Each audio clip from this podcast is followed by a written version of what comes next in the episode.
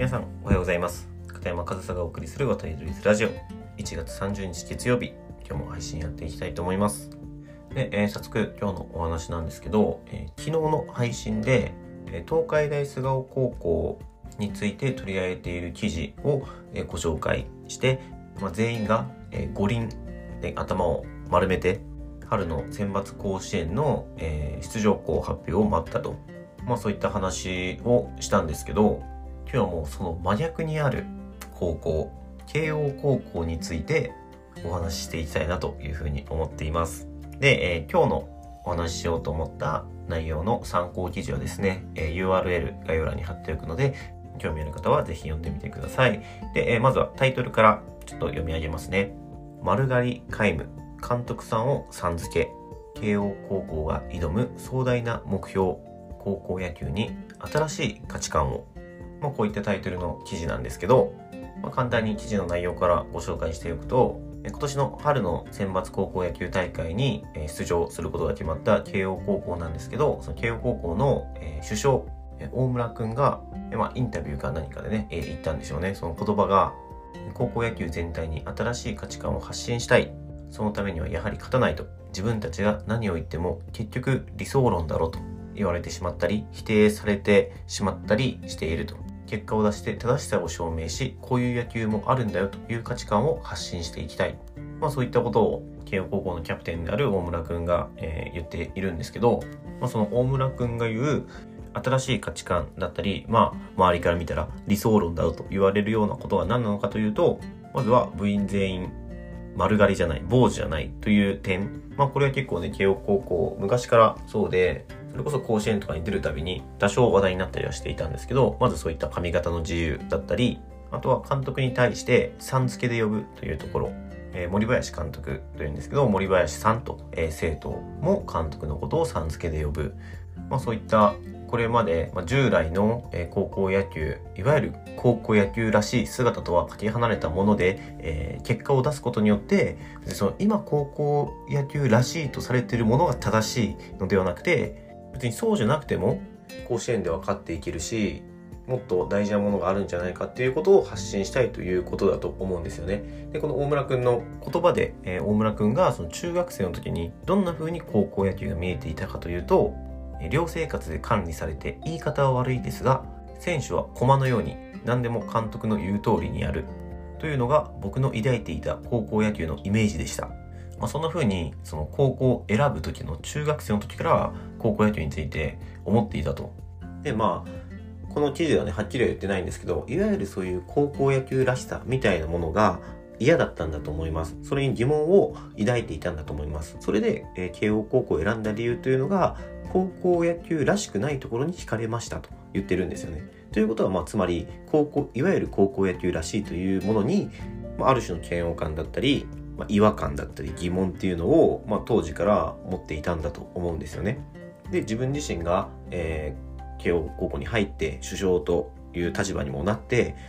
まあ、世の中にはそういうふうに、まあ、高校野球というものが、まあ、いろいろ美化されたり素晴らしいものだ高校野球の、まあ、涙だったりねそういったものをすごく評価するえー、それに感動する日本人の体質におそらく違和感だったりそういったものを抱いていてそれに対してなんか新しい価値観を発信したいということだと思うんですよ。でこれって僕はすごく大事な存在だなというふうに思うんですよね。まあ、昨日の話を少し振り返ると、まあ、本当に真逆というか東海大菅生高校ですね。えー、選抜発表を待つ前に待つ前日に、えー、全員で風呂場で紙ストーリーで髪を剃って、まあ、五輪、まあ、ソリンって言ったりもしたんですけど、まあ、頭を丸めたと。まあ、別にそれ自体が悪いとは言わないですけど、それを全員で気持ちを揃えるためというふうに表現していて、でも、まあその見た目だったり、全員で気持ちを揃えるためにこうしましたみたいのって、まあ、いわゆる高校野球らしいですよね。で、昨日話した内容でもあるんですけど、まあその、まあ、何十人、まあ、100人とか123学年いて多い時はいるくらいの部活動で全員が髪型を丸めて気持ちを揃えるなんていうのは無理じゃないかと。ね、その中には別にそんなに頭丸めたいなんてそのソリンみたいなちょっと違和感があるくらい短くするようなことに対してポジティブじゃない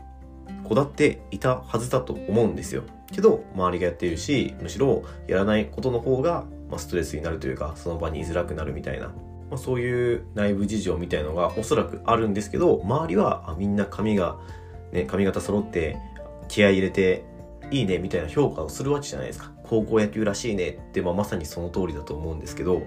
別にその、ね、髪型を揃えたから気持ちが揃うとか髪型を揃えたから試合に勝てるとかそういうわけじゃないしもうそういうものを一切無視してじゃないですけどそういうものにこだわらない髪型が自由だったりそういうスタイルで結果を出していけばその、ね、気持ちを揃えて試合で勝つためにみたいな気合を入れるためにみたいなことで髪型をね坊主にしている側からするといやこれ何のためにやったんだっていう風になりますよね。だからその結果を出すことが大事だっていうことを言ってると思いますしそのこれ何のためにやってたんだみたいな。これをやってないチームに負けたんだったらこれをやってる意味って何なんだみたいな価値観を慶応高校みたいなチームが結果を出していくことによって野球界全体にまあ本当に小さな灯火かもしれないですけどそういった火種は散らすことはできると思うんですよね。で監督に対してもさん付けででこのさん付けである理由っていうのが監督である森林監督は、え、僕たちは選手たちより少しだけ早く野球を勉強しているだけだとだから役職で押さえつけるのではなくフラットに付き合っていきたいという理由で、まあ、その役職で呼ばせるのではなくてさん付けというスタイルをとってるみたいなんですよねでも本当にこれって僕は海外でやってたっていうのもあるんですけど本当に別に監督と選手っていうのは上下関係ではなくてフラットなんですよ。ただその中で誰か指揮を取らないといけないとか、まあ、その誰かの役割としてその選手のね配置を決めたり選手の起用法を決めたりっていう立場が必要なだけでそれが監督という立場なだけで別にそこに上下関係がある。それが偉いとか、えー、そういうことではなくてもうフラットなんですよ。で海外とか特にね僕も選手から呼び捨てされてますしなんならね子供たちからも呼び捨てですよ、まあ、それは海外の文化っていうのもあるんですけどでもそれでいいと思うしその方がやっぱり選手からも素直な意見が出やすいというか本当になんであの選手が、えー、こういう起用方法なんだみたいな、えー、会話も僕も選手とたくさんしてきましたしでもそれって大前提としてそこに上下関係だったりなんかその言われたことをやらせるとか聞くとかそういう関係性じゃないから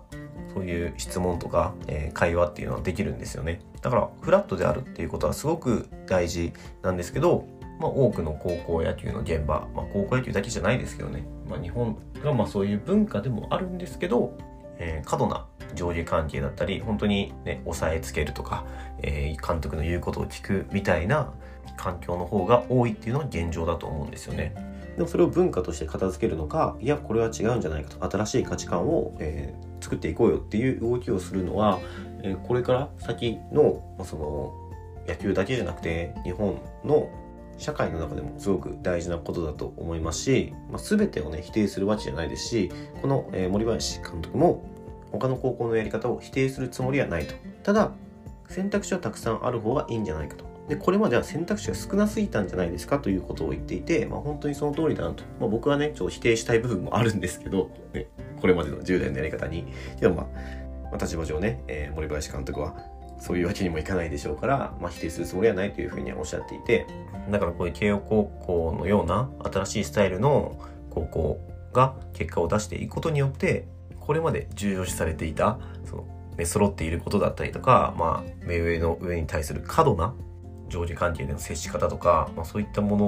を見直すきっかけになればいいと思いますしそこが本質じゃないんだと。そういうことをすることによってなんか野球にね生きるとか、まあ、そういう言い方をしてね生徒たちにそういうことを強いているケースってよくあると思うんですけどけどそれをやってないチームにね負けてしまったらこれをこうすることによって野球にもプラスがあるって言ってたじゃないかと。そういうふうな疑問って持っていいと思うんですよ。言われたことをただやって野球にも生きるからっていうことをやったけどやってないチームに負けるじゃあこれまでやってきたことは、えー、頑張ってきたこと我慢してきたことは何だっ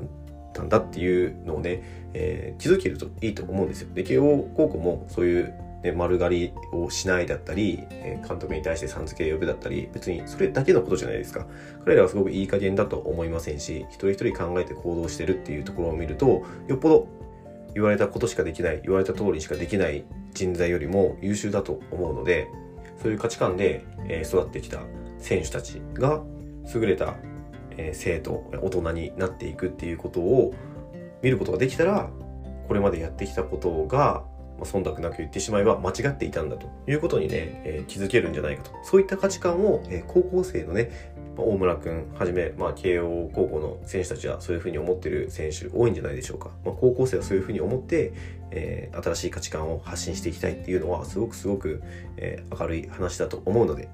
ぜひぜひ慶応高校には頑張っていただきたいなということで今日はこの慶応高校の記事について取り上げてみました。新しい価値観とはいえ、まあ、すごく本質的なものだと思います。参考にできること多いんじゃないかなというふうに思うので、もしよかったら、記事も読んでみてください。はい、ということで、今日も最後までお聴きいただきありがとうございました。片山和沙でした。